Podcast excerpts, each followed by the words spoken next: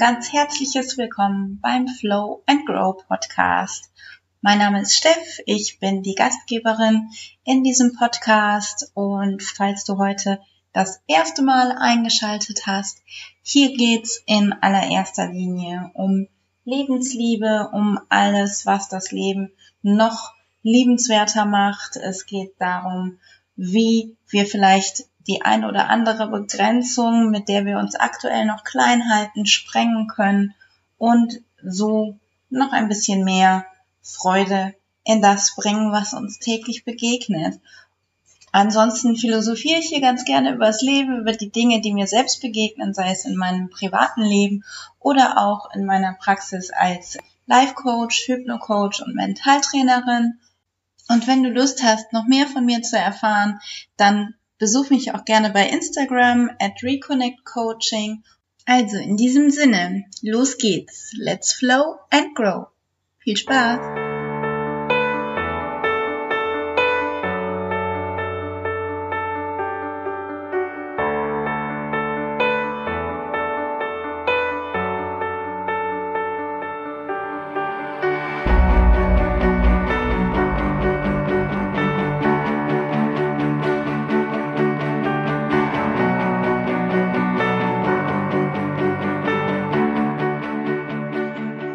Weil jeder von uns die Welt verändern kann.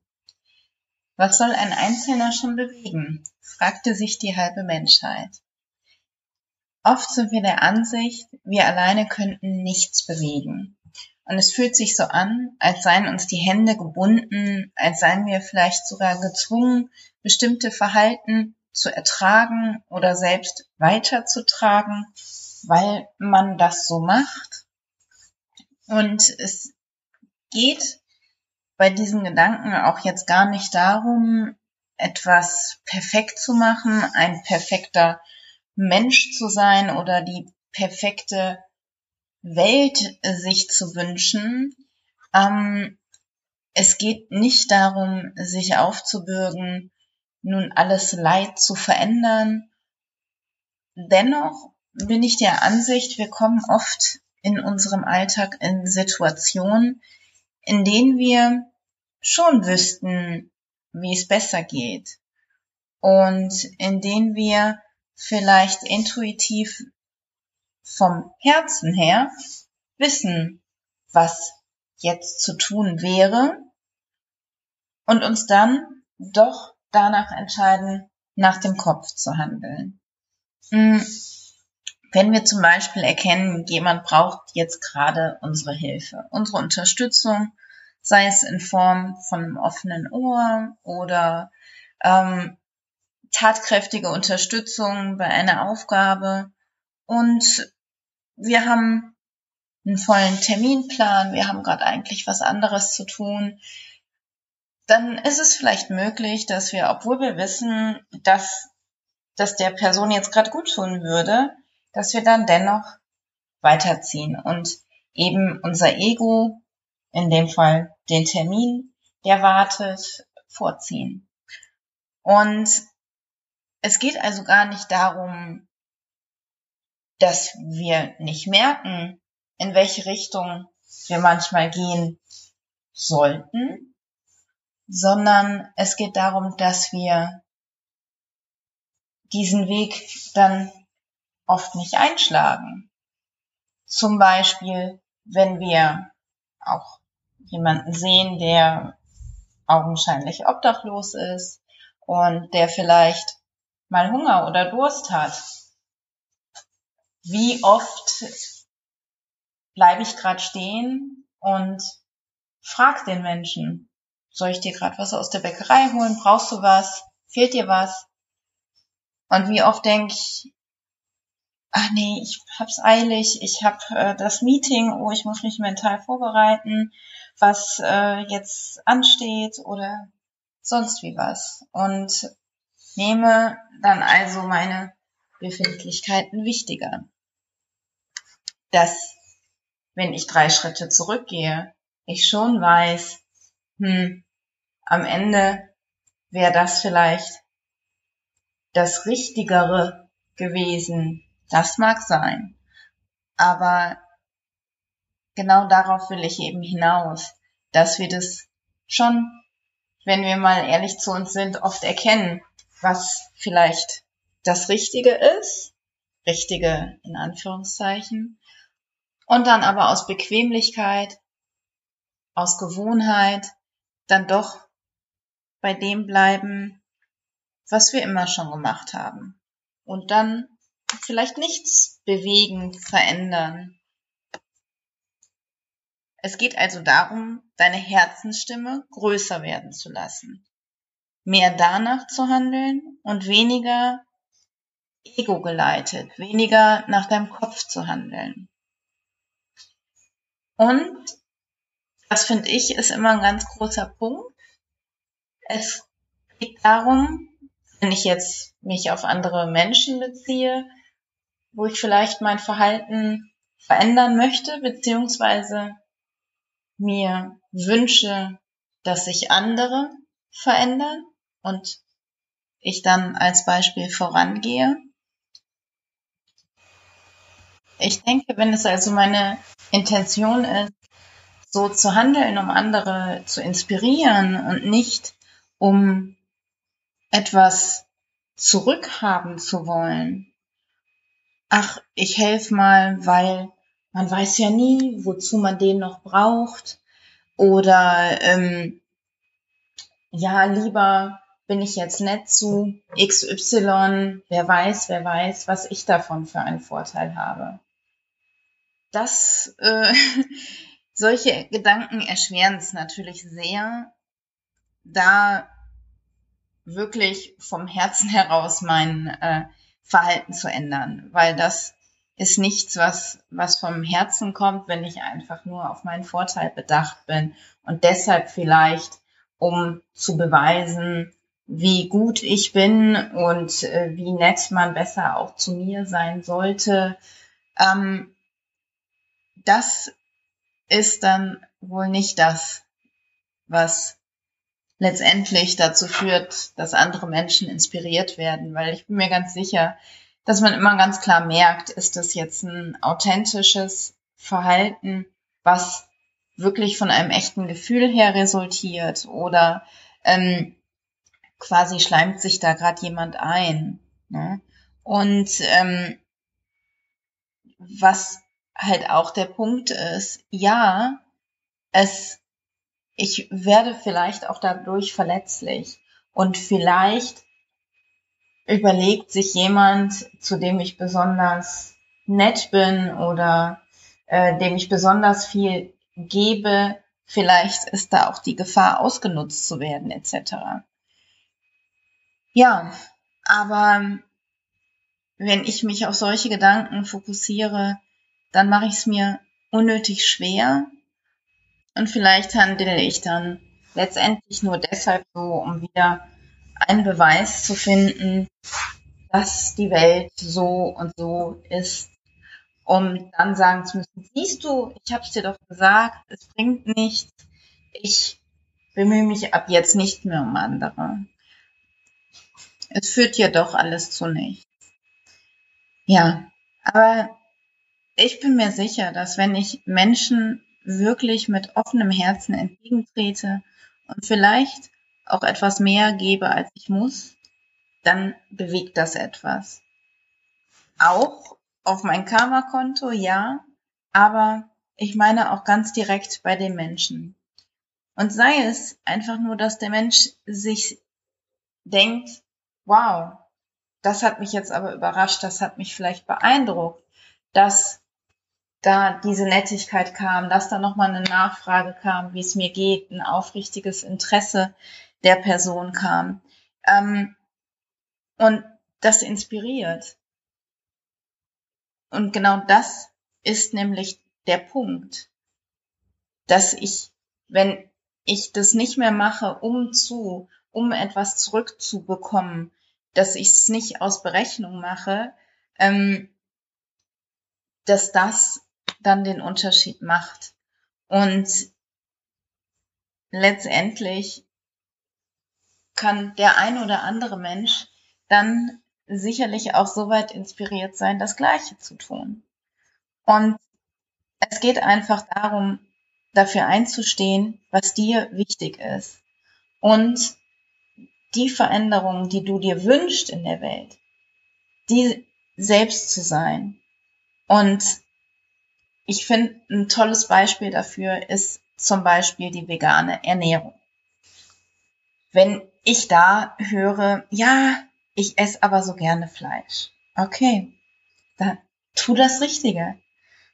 Für diese fünf Minuten Genuss, für den Geschmack und letztendlich vielleicht auch ein ganz, ganz großer Teil für die Bequemlichkeit, stirbt ein fühlendes Lebewesen qualvoll.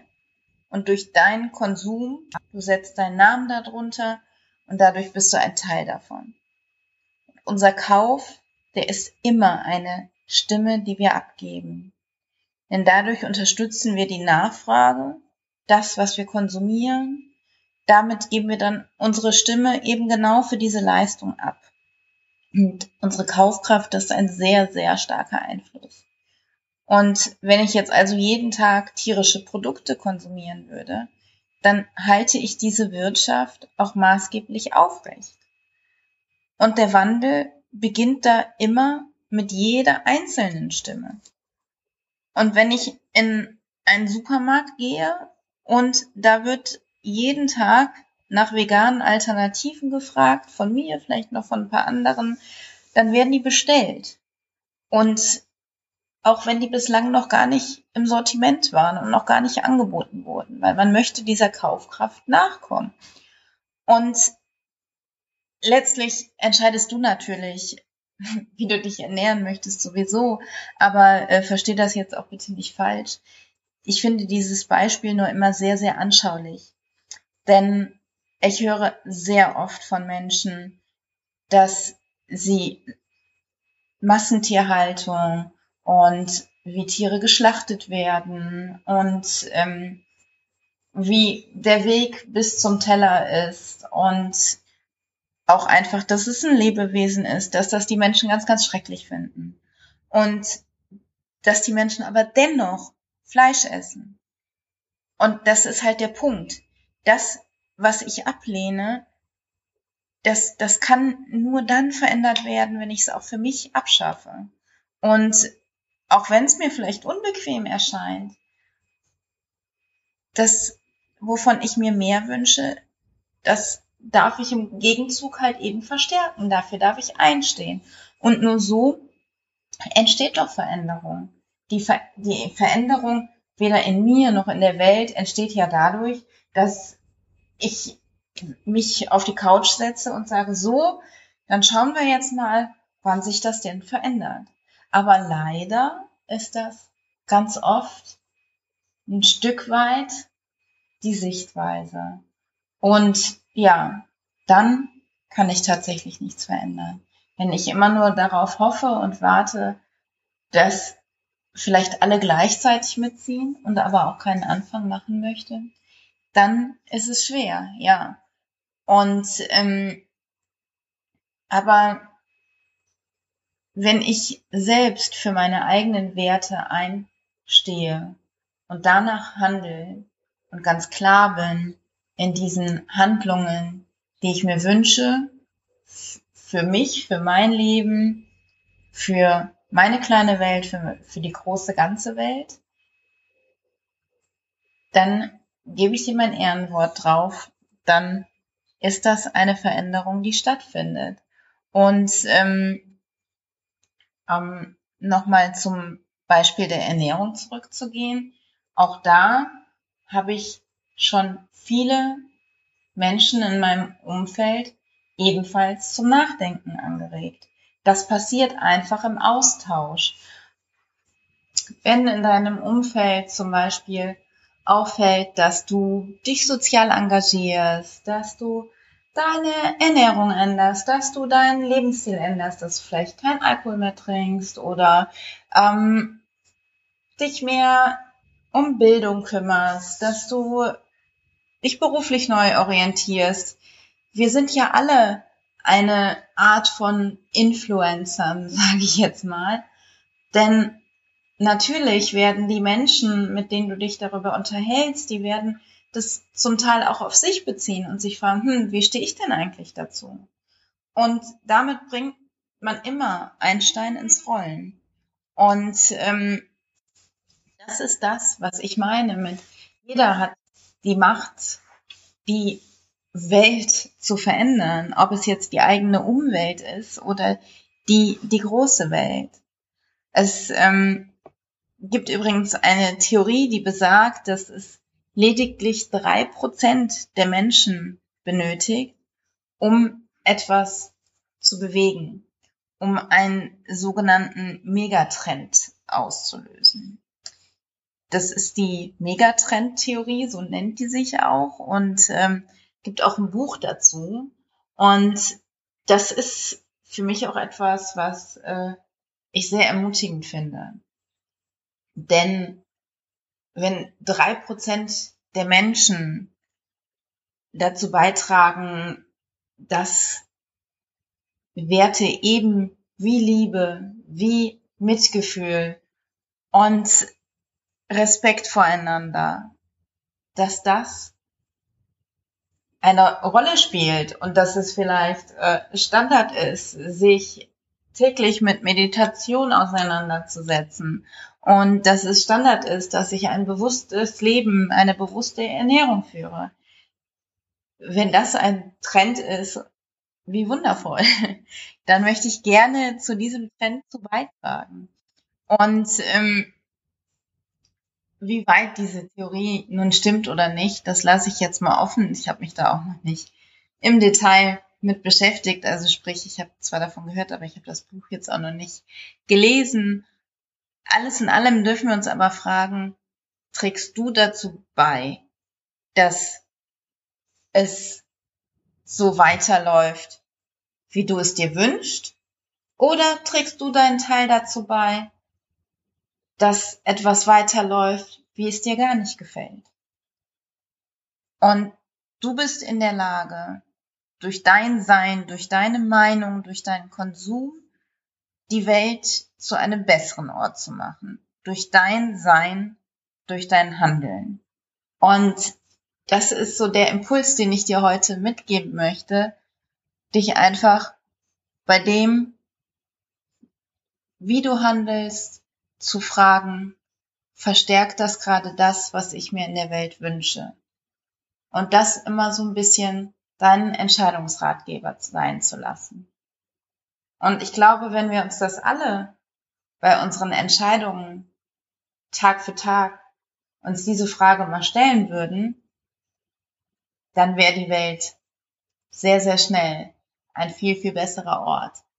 Und deshalb freue ich mich, wenn du mich dabei unterstützt, ein Teil dieser drei Prozent zu werden und ähm, wir unseren Teil dazu beitragen. Und in dem Sinne wünsche ich dir ganz viel Spaß bei deinen heutigen positiven Entscheidungen und Schritten und hab einen wundervollen Tag und let's flow and grow. Bis bald. Bye bye.